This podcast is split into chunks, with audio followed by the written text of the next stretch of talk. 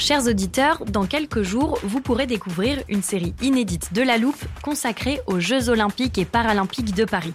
À trois mois de la cérémonie d'ouverture, on s'est demandé comment réussir ces JO. Les transports sont-ils prêts à affronter les milliers de touristes? Le dispositif de sécurité est-il suffisant? L'enthousiasme sera-t-il finalement au rendez-vous? Pour répondre, on plonge durant cinq épisodes dans les archives des éditions précédentes, accompagnés des journalistes de l'Express. C'est à retrouver à partir du 13 mai sur toutes les plateformes d'écoute. Mother's Day is around the corner. Find the perfect gift for the mom in your life with a stunning piece of jewelry from Blue Nile. From timeless pearls to dazzling gemstones, Blue Nile has something she'll adore. Need it fast? Most items can ship overnight. Plus, enjoy guaranteed free shipping and returns. Don't miss our special Mother's Day deals. Save big on the season's most beautiful trends. For a limited time, get up to 50% off by going to Bluenile.com. That's Bluenile.com.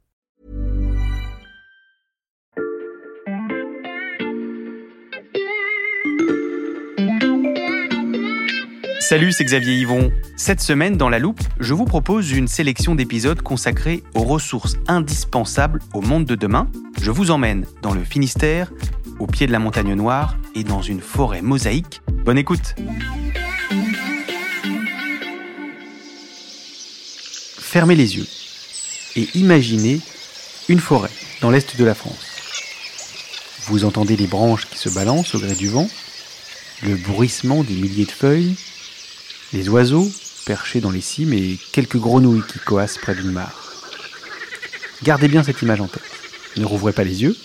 Je vous emmène maintenant dans cette même forêt en 2050. Il y a beaucoup moins d'arbres autour de nous. Et ceux qui restent ne sont pas très beaux à voir. Vous faites quelques pas. Le sol est très sec. Tendez l'oreille. Vous n'entendez presque plus d'oiseaux chanter et les batraciens qui vivaient là sont partis. Le tableau que je viens de vous décrire, c'est celui du scénario catastrophe. Il réunit les pires conséquences que pourrait entraîner le réchauffement climatique pour nos forêts. Les chercheurs français font tout pour éviter d'en arriver là. Alors, à quoi pourraient ressembler nos forêts en 2050 C'est la question qu'on passe à la loupe aujourd'hui.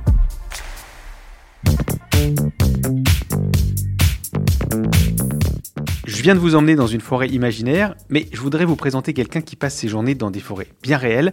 Elle s'appelle Brigitte Muche, elle est généticienne, elle travaille pour l'Office national des forêts, et les conséquences du réchauffement climatique, elle, elle les observe tous les jours sur le terrain. Tout d'abord euh, des dépérissements qui sont apparus euh, depuis 2003 euh, largement en forêt, avec des arbres qui sont complètement morts, des arbres qui sont dépérissants, des arbres où on a des branches sèches, hein, des feuilles plus petites. Et puis, ce que l'on a noté aussi, c'est des problèmes de fructification. On a un nombre de fruits de bonne qualité, de graines, euh, qui est de plus en plus euh, faible. Euh, donc ça, c'est un peu aussi anxiogène. Et c'est de dire, ben, mon Dieu, quelle est l'espèce cette année, là, au printemps, que je vais voir un peu plus dépérir. Et ça, c'est dur. Brigitte Muche va nous accompagner tout au long de cet épisode. Mais elle ne sera pas seule, puisqu'au service sciences de l'Express, un journaliste s'est intéressé à l'avenir de nos forêts. C'est Victor Garcia. Salut Victor. Salut Xavier. Victor, il y a un terme utilisé par Brigitte Muche que je voudrais que tu m'expliques. C'est le mot dépérissement. Concrètement, c'est quoi un arbre qui dépérit? Alors le dépérissement, c'est quelque chose qui peut être provoqué par de nombreux facteurs comme des maladies ou des parasites et aussi bien sûr par le réchauffement climatique qui va entraîner la hausse des températures, mais aussi le manque de pluie, donc des sécheresses successives. Donc un arbre qui dépérit, c'est un arbre qui va avoir moins de feuilles, donc qui va capter moins de lumière, donc moins de CO2, ce qui fait qu'il va avoir moins de sucre et qu'il va avoir moins de réserves. En gros, c'est un arbre qui s'affaiblit. Et s'il a moins de réserves pour passer l'hiver, au printemps suivant, il va être encore plus fragilisé, donc encore moins résistant. Et là, c'est un cercle vicieux qui mhm. commence. Aujourd'hui, on observe par exemple beaucoup de hêtres en Bourgogne-Franche-Comté qui dépérissent, ce qui fait craindre en fait qu'ils vont disparaître dans le futur, ou du moins qu'ils seront beaucoup moins nombreux. Victor, tu parles d'un cercle vicieux, pourquoi? Eh bien l'arbre qui dépérit va être de moins en moins résistant, comme je disais, donc de moins en moins capable de survivre à l'hiver. Mais en plus de ça, comme il est déjà fatigué, il va être plus sujet à ce que les spécialistes appellent les attaques secondaires, mhm. c'est-à-dire les attaques de maladies, de parasites, de champignons ou d'insectes, comme les scolites par exemple. Les scolites, qu'est-ce que c'est que ça? Alors, les scolites, ce sont de petits insectes de l'ordre des coléoptères qui Mhm. mangent le bois. C'est ce qu'on appelle des ravageurs et ils peuvent faire beaucoup de dégâts. Et le problème, c'est que eux, ils aiment bien la chaleur, donc le réchauffement climatique leur va très bien. Et par exemple, aujourd'hui, ils peuvent former quatre générations entre deux hivers contre deux seulement auparavant. Ok, donc on a des arbres fragilisés par le réchauffement climatique qui subissent des attaques, ce qui les affaiblit encore plus et les empêche de résister aux effets du réchauffement climatique. Je comprends bien l'idée du cercle vicieux que tu es en train de nous décrire. Alors attends, parce qu'il y en a un deuxième. En fait, les forêts ont un rôle de régulateur de température. Il y a une importante étude scientifique qui a été publiée à la fin de l'année dernière et qui montre qu'en moyenne, les arbres rafraîchissent l'air d'une forêt de 2,1 degrés l'été et qu'ils le réchauffent de 2 degrés en moyenne l'hiver. Donc en fait, on a des forêts qui atténuent les extrêmes climatiques, ce qui fait en quelque sorte tampon entre les espèces qui vivent dans les forêts et le réchauffement climatique. Mais si les arbres sont fragilisés, la forêt, elle peut plus être capable d'assurer en fait ce processus de régulation, ce qui va menacer tout un tas d'espèces. Est-ce que je vais encore, quand je vais rentrer dans une forêt, avoir une ambiance forestière? Le fait de se sentir à l'abri des rayons du soleil, avec de la fraîcheur, avec un taux d'humidité qui est supérieur, ce que donnent les arbres naturellement en forêt, parce qu'ils respirent, parce qu'ils transpirent, parce qu'ils nous protègent avec leurs feuilles, le fait d'avoir ça qui s'amenuise, oui, ça, ça me stresse. On l'entend, Victor, comme beaucoup de scientifiques, Brigitte Muche est inquiète.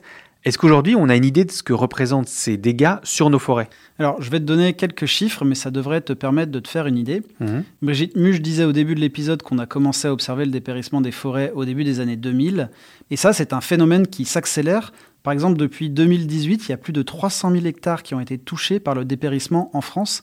Donc c'est environ 30 fois la superficie de Paris. Et encore, le chiffre dont je te parle, il ne concerne que les forêts publiques, qui ne représentent que 25% des forêts sur notre territoire. Donc t'imagines ce que ça donne sur l'ensemble des forêts françaises. Hmm. Les effets du réchauffement climatique sur nos bois euh, sont donc déjà bien visibles. Et pour sauvegarder nos arbres, les chercheurs rivalisent d'imagination et la forêt pourrait devenir mosaïque. Si je prends le, cas de la région de Troyes, eh bien, euh, en 2070, euh, voire en 2050, selon euh, nos émissions de CO2, de gaz à effet de serre, hein, eh bien, on va avoir un climat de Toulouse. Et si on prend l'exemple de Verdun dans la Meuse, dans 30 ou 50 ans, elle aura les mêmes conditions qu'à Manosque dans les Alpes de Haute-Provence. Alors ça, ça fait un peu peur, je t'avoue. Euh, ils viennent d'où ces exemples, Victor? C'est l'Office national des forêts qui travaille sur un projet qui s'appelle la migration assistée. En fait, d'habitude, quand un arbre n'est plus adapté dans une région, il y a un processus migratoire naturel euh, qui va se faire. C'est-à-dire que l'arbre, va partir plus au nord, plus au sud, plus en altitude. Mais avec le réchauffement climatique, les changements sont tellement rapides en que les arbres, ils n'ont plus le temps de migrer, ils n'ont plus le temps de s'adapter. Donc l'idée de l'ONF, c'est de sélectionner des essences qui proviennent de régions qui vont être plus chaudes afin de les réintroduire dans des zones qui vont se réchauffer dans un futur proche. Et en fait, le pari qu'ils font, c'est que ces espèces-là vont se mélanger aux espèces locales afin de fournir de nouvelles générations d'arbres qui seront plus résistants aux futures conditions climatiques. Par exemple, le chêne Cécile, c'est un arbre qu'on retrouve à Manosque et que l'ONF va réimplanter à Verdun. Favoriser la migration des arbres, c'est donc l'une des pistes évoquées par l'ONF. Mais Victor, en préparant cet épisode, tu m'as parlé d'un autre chantier qui s'appelle la forêt mosaïque, et j'ai demandé à Brigitte Muche de m'en expliquer le principe. L'idée de la forêt mosaïque, hein, c'est de regarder à l'échelle du massif forestier et pas uniquement de la parcelle forestière. Une parcelle, hein, c'est une surface de gestion euh, qui est de l'ordre euh, de plusieurs hectares. Un massif forestier, c'est l'ensemble des parcelles. Donc l'idée de la forêt mosaïque, hein, c'est bien de pas mettre entre guillemets tous ses œufs dans le même panier, mais de tester plusieurs solutions. Et regarder la forêt à l'échelle du massif, voilà ce que ça pourrait donner. Il est très important, par exemple, de garder des vieux arbres parce que l'on sait que ce sont euh, les biotopes, hein, les écosystèmes pour de nombreux insectes. Il est essentiel aussi de conserver des milieux humides pour euh, les batraciens, que ce soit les grenouilles, les crapauds, les salamandres. Il est important aussi, pour que tout soit en équilibre, d'avoir des parcelles avec euh, plutôt de la futée dite régulière, c'est-à-dire tous les arbres ont le même âge. Et puis des futaies dites plus irrégulière, c'est-à-dire où on a des générations différentes au sein de la même parcelle. L'objectif de ces forêts mosaïques, c'est de créer plusieurs îlots différents qui vont permettre de préserver la santé de la forêt sur le long terme, mais aussi son aspect multifonctionnel, c'est-à-dire sa capacité à fournir du bois d'œuvre de qualité, à protéger la biodiversité, à empêcher les glissements de terrain, à offrir un rôle d'espace de loisirs, mais aussi à stocker le CO2, qui, soit dit en passant, permet de lutter contre le réchauffement climatique. Victor, est-ce qu'il y a d'autres initiatives qui bourgeonnent pour protéger les forêts? Alors oui, il y a le CNPF, qui est l'équivalent de l'ONF, mais pour euh, les forêts privées, qui travaille sur plusieurs outils qui permettent d'aider les propriétaires. En gros, ce qu'ils vont faire, c'est qu'ils vont aller voir certains propriétaires qui demandent des conseils, des avis, et ils vont pouvoir leur donner des diagnostics. Ils vont pouvoir leur dire si leurs arbres vont tenir dans le futur en fonction de l'évolution euh, des températures, et puis ils vont les conseiller en leur suggérant de planter certaines espèces qui seraient plus adaptées euh, dans le futur. Mhm. Et du côté du gouvernement, on a déjà pris des mesures, notamment via le plan de relance du reboisement. Il nous faut donc agir dès maintenant et avec force pour augmenter la résilience, la force de nos forêts. Là, tu entends Julien de Normandie, qui est l'ex-ministre de l'Agriculture. Que des moyens inédits soient mobilisés pour le renouvellement de nos forêts, avec un objectif de plantation de 50 millions d'arbres à travers ce plan France Relance. Il y a déjà 200 millions d'euros qui ont été investis et il y a encore d'autres plans qui vont être mis en œuvre d'ici à 2030. Donc c'est bien d'avoir de l'argent pour replanter des arbres. Reste maintenant à savoir euh, quel type d'arbres il faut planter et où est-ce qu'on va les planter. Et ça, ce sont les questions auxquelles l'ONF et le CNPF tentent de répondre. Victor, grâce aux solutions dont tu viens de me parler, le scénario noir que je présentais en début d'épisode s'éloigne peu à peu. Allez, viens, on va se promener ensemble dans les bois de demain.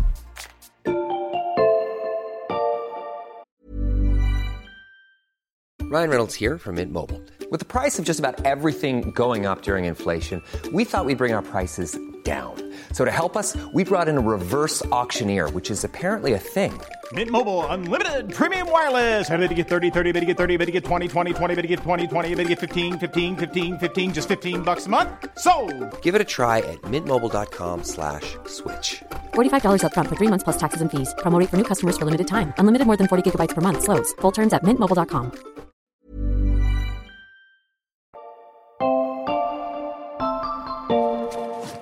Alors Victor, j'ai préparé le téléporteur et on va inaugurer une nouvelle fonction qui permet de visiter le futur.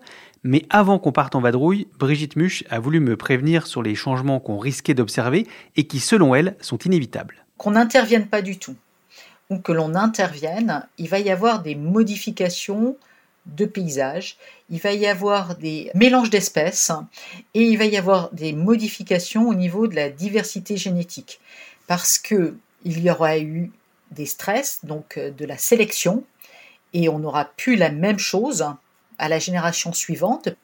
La forêt qu'on avait, quoi qu'on fasse, elle va changer, ça c'est clair. La forêt va changer, Victor, on va donc aller voir de plus près.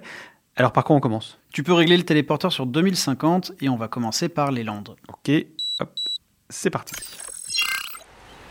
D'accord, alors tu m'as emmené dans une pinède. Euh, j'ai peut-être mal réglé le téléporteur parce que le paysage, je pense que c'est le même que celui qu'on peut voir en 2022. Alors je t'ai emmené ici parce que je voulais commencer par une bonne nouvelle. Il y a des forêts qui vont être très peu touchées par le réchauffement climatique. Par exemple, cette forêt des Landes, qui mhm. possède des pins qui sont particulièrement résistants et qui bénéficie aussi d'un climat maritime qui va en quelque sorte atténuer le réchauffement climatique. Victor, merci de me préserver pour le début de cette promenade. J'imagine que la suite va être un peu moins réjouissante. Où est-ce qu'on va? Je t'emmène dans le Massif central. Là, on est en haut d'un plateau et mhm. est-ce que tu vois des forêts autour de toi? Euh, Non, je vois quelques arbres, mais j'appellerais pas ça une forêt. Tu vois, en 2022, les épicéas et les sapins, ils étaient ici, là où on se trouve, mhm. parce que la température euh, leur convenait vraiment bien. Mhm. Mais depuis, les températures ont pas arrêté de grimper et eux, ils peuvent plus se réfugier plus en altitude parce qu'on est déjà en haut de cette montagne. Et donc, en fait, ils peuvent plus trouver des températures qui sont plus fraîches. Et donc, du coup, ils ont dépéri et puis finalement, ils ont disparu peu à peu. Et ça, c'est l'un des changements qu'il faut attendre. Il n'y aura pas d'espèces qui vont totalement disparaître en France, mais il y aura sans doute des disparitions à l'échelle régionale, ce qui va entraîner des changements de paysage assez importants. Donc, les résineux dans le Massif central et dans le Jura où on est en ce moment, est-ce qu'il faut s'attendre à d'autres disparitions? Alors, on va aller voir la forêt de Sainte-Baume. Ok, je règle à nouveau le téléporteur. Ah, je reconnais les cigales, j'imagine qu'on est dans le sud-est. Oui, on n'est pas loin de Marseille. Je voulais te montrer cette forêt parce que ici, en 2022, il y avait encore des hêtres. Malheureusement, comme tu le vois, il n'y en a plus aucun ici. Donc ça, c'est pour les essences qui vont disparaître de certaines régions. Mais est-ce qu'il y a des arbres qui vont, eux, apparaître ou, ou se multiplier? Alors je peux t'emmener dans une forêt typique de 2050 si tu veux, en Bourgogne-Franche-Comté par exemple. Ok, je rentre les coordonnées et on y va. Donc, déjà, tu le vois autour de nous, Mhm. les arbres de la forêt sont beaucoup plus jeunes. Oui, c'est vrai. Et on va aussi trouver beaucoup plus d'essences thermophiles, c'est-à-dire Mhm. qui aiment bien la chaleur, tiens comme euh, cet érable là par exemple. Mhm. Et avec l'émigration, qu'elle soit assistée ou naturelle, les paysages du nord ressembleront petit à petit de plus en plus à des paysages du sud. Tant qu'on y est, Victor, j'aimerais beaucoup visiter une forêt mosaïque. C'est quoi le réglage pour le téléporteur? Alors euh, là, je peux pas t'y emmener parce qu'on ne sait pas si ce plan va vraiment fonctionner. Je ne veux pas dire qu'il joue à l'apprenti sorcier parce que c'est un travail très Mhm. sérieux, mais on reste quand même sur un projet expérimental, donc on n'a pas d'assurance que ça va fonctionner. Mais si ça marche, dans ce cas, on verra moins de forêts emblématiques qui se composent par exemple d'une ou deux espèces, par exemple les forêts, les grandes forêts de chênes, mais on verra des paysages beaucoup plus diversifiés. Alors par exemple, dans la forêt d'Orléans, il y aura des chênes sessiles, des pins sylvestres, il y aura aussi des chênes pubescents, des chênes chevelus ou des chênes de Turquie. Un autre exemple, si on reste en Bourgogne-Franche-Comté, pour essayer de sauver les sapinières en souffrance, on pourrait imaginer qu'on va planter des cèdres tout autour des sapins pour que la forêt résiste mieux en fait et que les sapins qui sont au centre aient une chance de s'en sortir en maintenant des conditions nécessaires à la régénération naturelle comme l'humidité. Merci pour la balade, Victor. Je crois qu'il est temps qu'on rentre. Je dois dire que je suis un peu rassuré par ce qu'on a vu pendant ce petit tour de France en 2050. Maintenant, il faut quand même voir si les différentes solutions dont on a parlé vont vraiment fonctionner. Et puis surtout, il va falloir espérer que les États parviennent à s'entendre pour véritablement diminuer leurs émissions de gaz à effet de serre, sans quoi le réchauffement climatique pourrait être encore pire. Grâce à toi, Victor, on sait à quoi pourraient ressembler nos balades dans les bois en 2050. Merci beaucoup. Merci Xavier. Victor Garcia du service Sciences de l'Express. Je rappelle que tous tes articles sont disponibles sur notre site internet. Profitez-en, en ce moment le premier mois d'abonnement numérique est offert. Quant à vous, chers auditeurs, pour nous aider à grandir, n'hésitez pas à nous arroser d'étoiles et pour ne rater aucune pouce de la loupe, abonnez-vous sur votre plateforme d'écoute préférée. Dans la jungle des applis, il y a par exemple Spotify, Apple Podcast ou Castbox. Cet épisode a été fabriqué avec Jules Cro, Ambre Rosala et Lison Verrier. Retrouvez-nous demain pour passer un nouveau sujet à la loupe.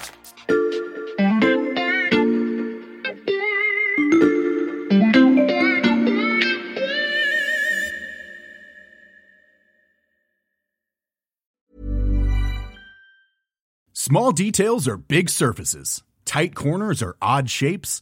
Flat, rounded, textured, or tall. Whatever your next project, there's a spray paint pattern that's just right. Because Rust new Custom Spray 5 in 1 gives you control with five different spray patterns.